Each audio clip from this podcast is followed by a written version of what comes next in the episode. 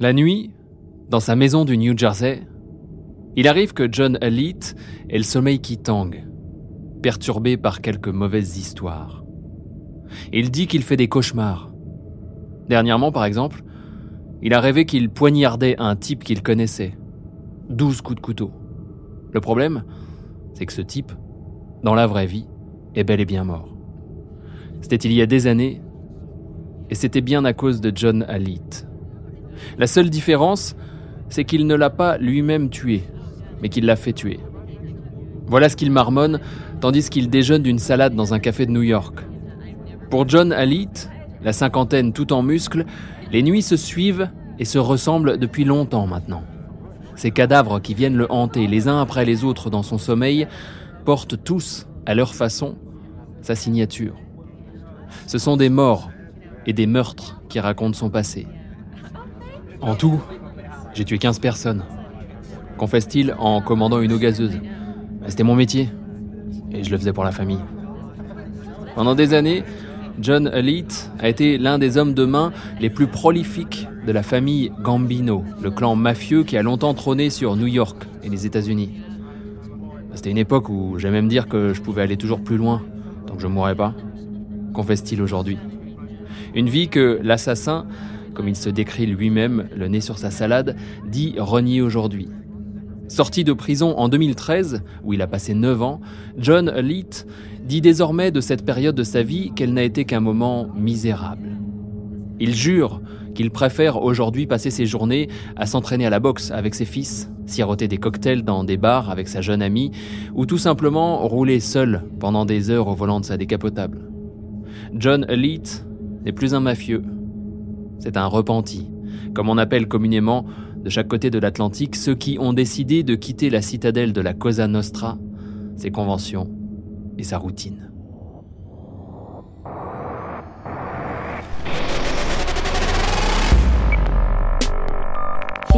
Figure, figure, figure. Michel Néré risque pourtant une peine. Damaso López, el licenciado, reforzará la acción penal. Sofiane Ambour, c'est l'un des plus grands trafiquants français. Here we go. We have John Elite in the house. C'est le destin de Sébastien Maroquin. Connaître de près un des pires criminels de l'histoire, So having said that, my guest today, Ralph Mutabi. Cinquième épisode de Figure, et cette fois au casting, voilà une série de personnages qui ont décidé de rendre les armes et de se débarrasser du code de l'honneur auquel plus jeunes, ils avaient juré fidélité comme s'il s'agissait de la Bible. Eux, ce sont les repentis de la mafia new-yorkaise. John Alight, Ralph Natale, James Giuliani et les autres. Des hommes comme on en voit dans les films, la tête haute et la gourmette au poignet, un peu de Niro, un peu soprano, et qui essayent aujourd'hui de vivre comme n'importe qui au grand jour. Un apprentissage qui pour autant ne gomme pas le bagou de leur vie d'avant, vous allez le voir. 3, 2, 1, direction New York.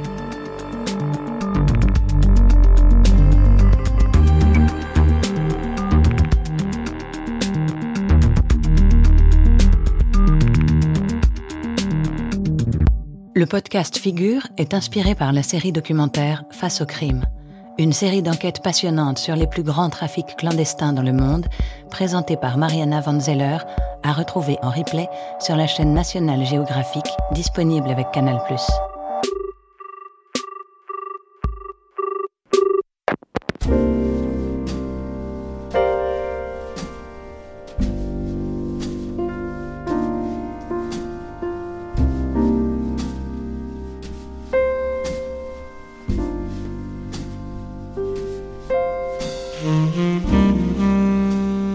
Les gens savent que John Elite a viré de bord.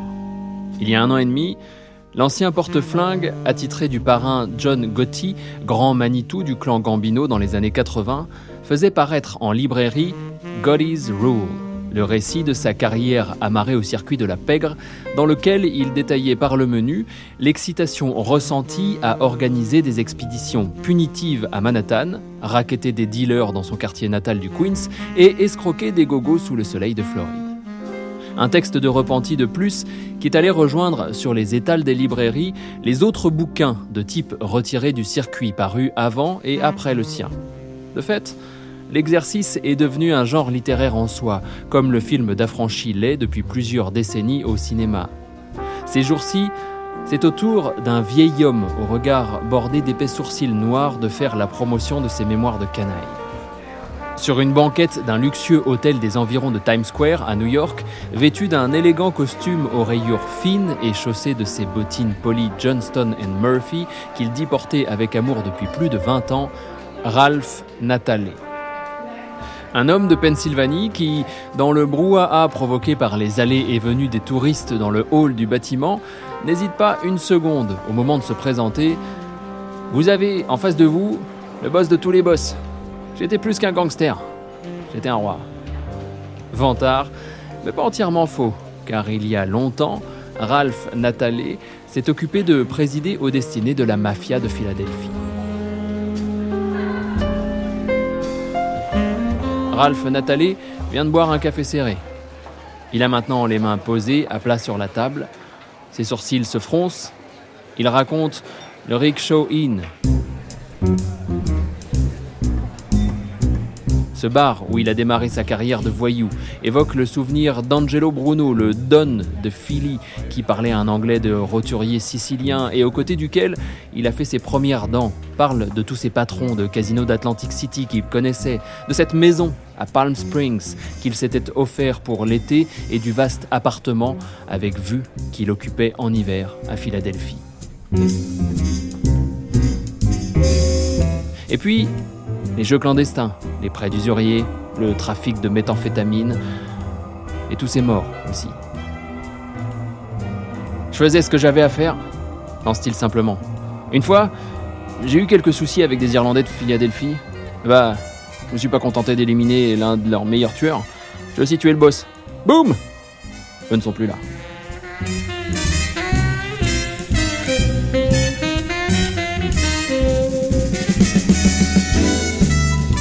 Aujourd'hui, le Don n'a plus droit de vie ou de mort sur personne. Au bout d'une peine de 15 ans de prison, qu'il a fini de purger en 2011, il s'est simplement mis à apprécier les petits plats inspirés de la cuisine des Abruzes, la terre de ses ancêtres, que lui concocte sa femme, Lucia.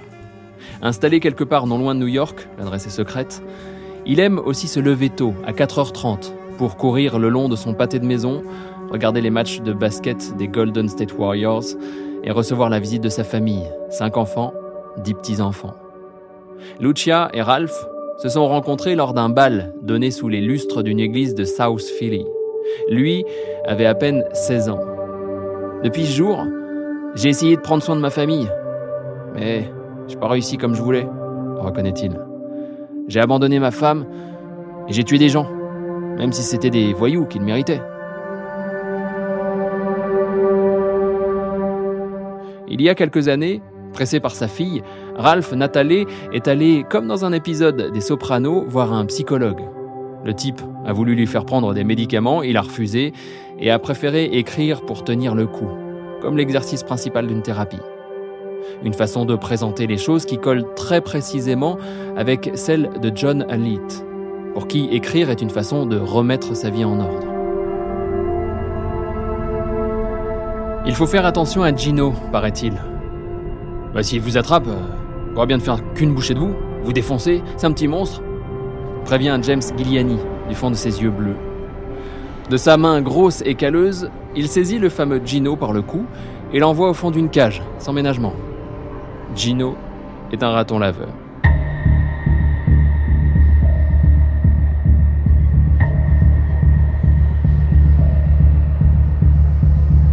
L'un des douze que James Gilliani héberge dans la cave d'une maison de Bensonhurst, le dernier quartier italien de Brooklyn. C'est là, planqué sous un plafond si bas qu'il paraît gratter la tête de quiconque y débarque, que James Gilliani a créé un genre de refuge où s'entassent, outre les ratons laveurs, 31 chats, deux opossums, deux tortues et un écureuil, sans compter Jay et Primo, les deux chiens aux allures de bêtes du Gévaudan qui vivent à l'étage. Drôle de personnage que ce James Gilliani. Colosse sanglé dans un survêtement taché de poils et de sueur, il caresse, donne le biberon, prépare les gamelles, ausculte et récure. Pourtant, il y a 20 ans, James Gilliani portait le même survêtement, mais s'occupait plutôt de faire le coup de poing pour le compte, lui aussi, de John Gotti et ses associés. À l'époque, dans le Queens, on le surnommait Head, et c'était lui qu'il fallait appeler pour casser la vitrine d'un bar qui ne s'acquittait pas de sa dîme. Aujourd'hui, en plus de son refuge, Giuliani s'occupe de The Diamond Collar, le magasin de hochets et de croquettes qu'il tient avec sa femme Marie-Léna. Encore une histoire de rédemption. Avec de la vraie religion dedans, ce coup-ci. Je vendais de la drogue au pire des clochards. Je baisais les prostituées les plus moches. Et ces animaux m'ont permis de rencontrer mon destin. J'ai réalisé qu'il fallait que je donne de moi. Je dois aider les animaux, ces créatures de Dieu, ça devrait être tatoué sur mon torse.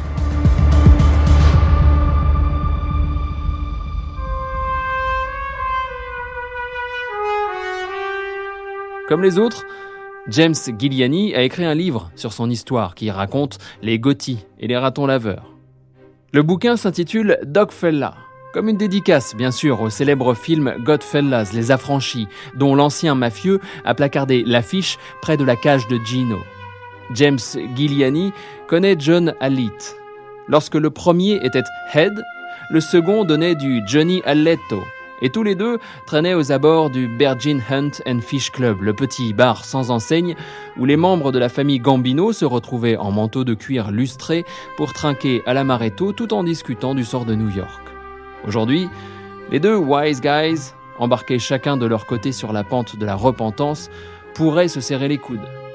John Elite a d'ailleurs appelé plusieurs fois James Giuliani ces dernières années. En vain. Head refuse de décrocher.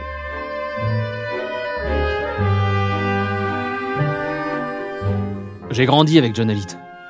Il était le plus dingue de tout le quartier, capable de tuer n'importe qui avec un marteau, et je l'aimais, comme un frère.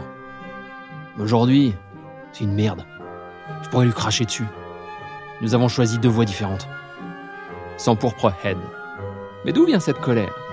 James Giuliani se fait didactique. Je suis parti et je regrette ma vie, mais je suis resté fidèle à la famille. J'ai jamais rien dit, ni dans mon livre, ni dans la vie, à part à propos de ce qui me concerne. Mais John, lui, il a parlé, il a tout dit. C'est une balance.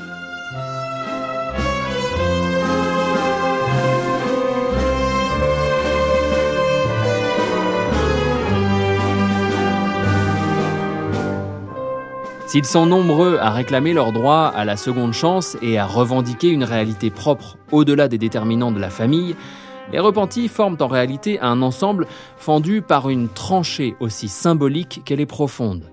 D'un côté, les disciples zélés du code, celui qui impose le silence, de l'autre, les outrecuidants qui font des gorges chaudes de tout ce qu'ils ont vu pendant toutes ces années.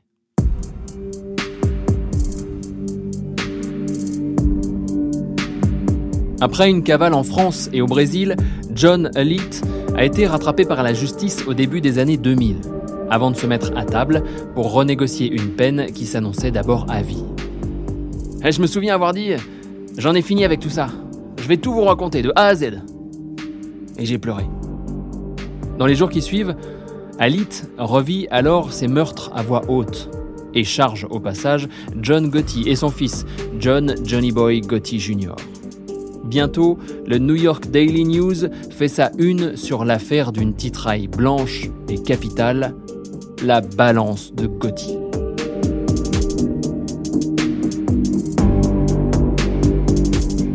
Ralph Nathalie, lui aussi, est passé devant une commission de ce genre.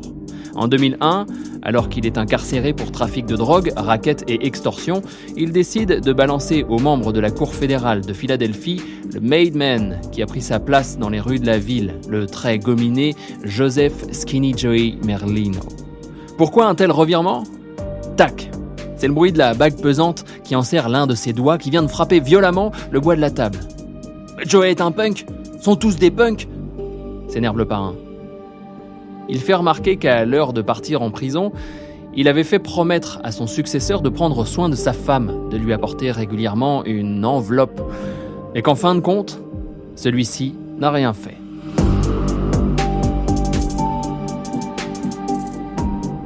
Je l'avais pris dans mes bras, je l'avais embrassé et il m'a trahi. C'est pour ça que j'ai appelé le FBI. Et si le FBI avait refusé de m'écouter, je me serais débrouillé pour le tuer, je le jure devant Dieu. Parce qu'il considère son témoignage contre Joey comme une simple contre-attaque, Ralph Natale refuse qu'on le traite de rat, comme on appelle ici les balances.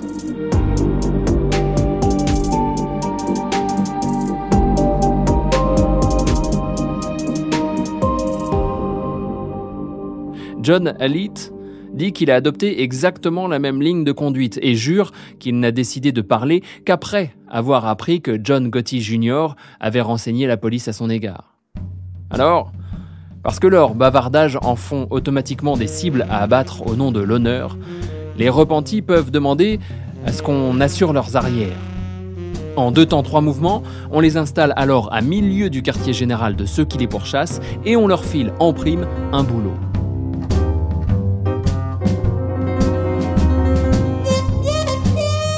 Voilà comment, par exemple, le New-Yorkais Sammy Gravano, l'homme par qui John Gotti est tombé, s'est retrouvé un beau jour à Scottsdale, en Arizona, à diriger une entreprise de construction de piscines. Il est aussi possible pour le Government Witness de bénéficier d'une nouvelle identité et même d'une série d'opérations de chirurgie esthétique. Une formule que John Elite et Ralph Natale ont, à rebours des tendances actuelles, rejetée en bloc. Pas question pour eux de se confondre en lâcheté ni d'aller humer l'air chaud de la Sunbelt avec un nouveau-né.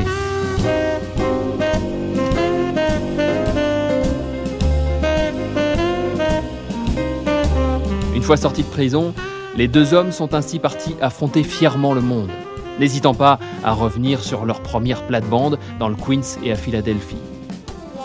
Si certains veulent se venger de moi, qu'ils essayent, frappe Ralph Natale. Tout le monde meurt un jour. Alors de quoi je devrais avoir peur? Ce sont les autres qui ont peur.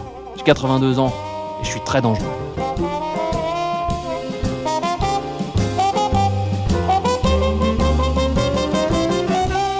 Pour l'instant, personne n'a encore menacé le vieil homme qui continue de courir à l'aube près de chez lui, comme si de rien n'était.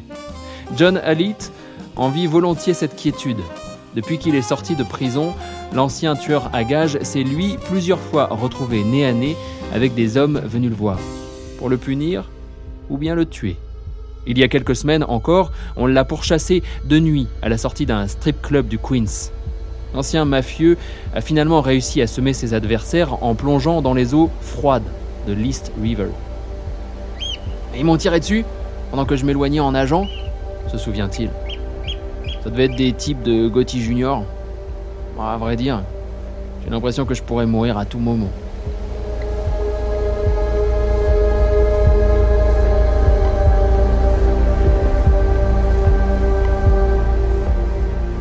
Depuis le vote du RICO Act dans les années 70, les membres du crime organisé encourent des peines qui peuvent largement excéder leur durée de vie. Conséquence, ceux qui sont dans la rue aujourd'hui veulent faire le moins possible de prison quand ils se font prendre. Alors ils parlent. Pour James Giuliani, les vrais gangsters sont partis. Celui qui se faisait arrêter après avoir fracassé la tête d'un gars et qui demandait simplement à fumer une dernière cigarette avant d'être embarqué n'existe plus. Ralph Natale, James Giuliani ou encore John Alite sont des repentis qui en représentent des dizaines d'autres, des centaines et des milliers même. Tandis que la mafia perd du terrain, les rangs de ces déserteurs, rats ou non, écrivains ou pas, grossissent chaque année. Pour tous, il faut alors repartir de zéro et se débrouiller, loin des villas de Palm Springs, de leur passé ou de leurs rêves. Fort heureusement, les repentis gardent généralement de leur ancienne vie un sens des affaires relativement aiguisé. Ainsi, Frankie Di Matteo, autre repenti, a eu un jour l'idée de lancer un magazine dédié à la mafia et ses histoires. Son journal, Mob Candy, a le papier léger et l'encre grossière et raconte la mythologie du milieu à travers un étonnant panaché d'articles. Une interview de l'ancien garde du corps Bobby Darrow, un dossier sur les maîtresses des parrains et un autre titré 50 ans de balance. Des focus sur les cigares Ciao Italia et le veau cuit à Bagna Maria. À l'époque de la parution des premiers numéros, tirés à plus de 50 000 exemplaires, quelques associations italo-américaines étaient montées au créneau pour s'émouvoir de cette glorification malvenue. Frankie Di Matteo en ricane encore. Rien à foutre. Moi je bosse, c'est tout. La mafia me fascine. Elle fait vendre. C'est un gros marché. Ce qui m'intéresse, c'est le fric. D'ailleurs, si Di Matteo a abandonné le papier journal pour les livres, c'est pour cette même et unique raison. Avec les livres, je reçois des cachets. Je fais encore plus d'argent. D'une manière ou d'une autre, tous en sont arrivés à la même conclusion. Puisque ce passé doit leur coller à la peau, et qu'à force de livres, films, séries, il est devenu partie intégrante de la pop culture, alors autant prospérer dessus.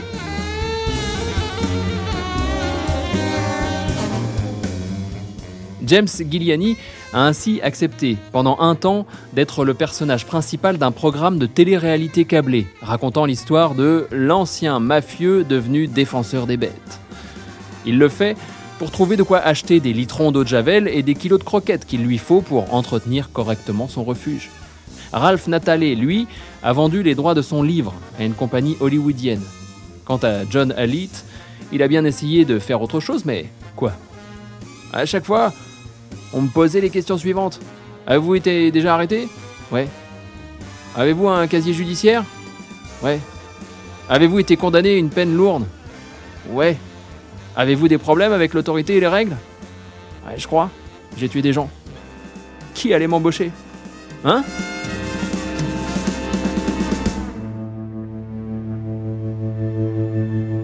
Le tueur s'est finalement retrouvé chauffeur de limousine, puis majordome, avant, comme les autres, de faire commerce de son ancienne vie.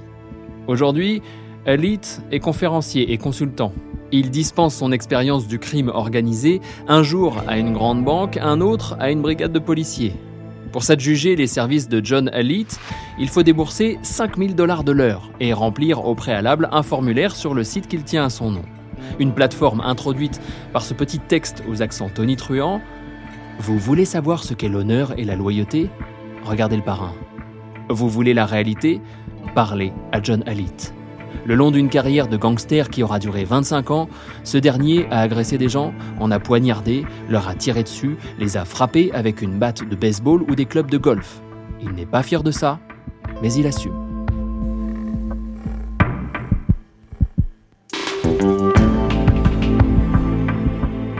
Mais un soir d'été, alors que John Elite devait se rendre à Harrisburg, en Pennsylvanie, pour une conférence, celle-ci a été annulée à la dernière minute.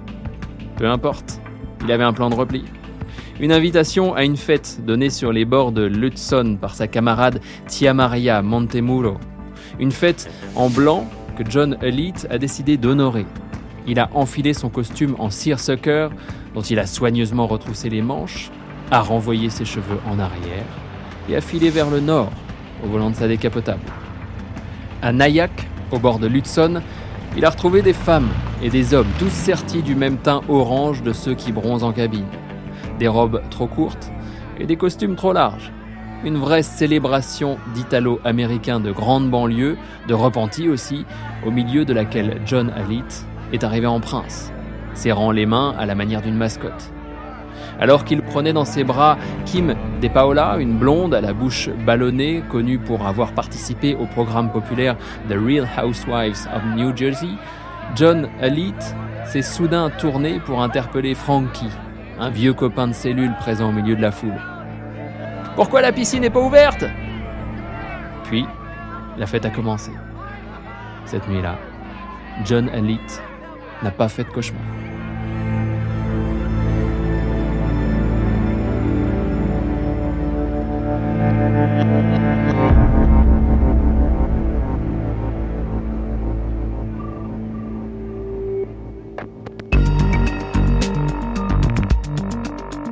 Vous avez tremblé avec cette nouvelle figure?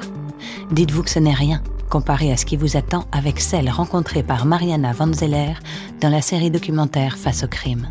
Une série à retrouver en replay sur la chaîne nationale géographique disponible avec Canal ⁇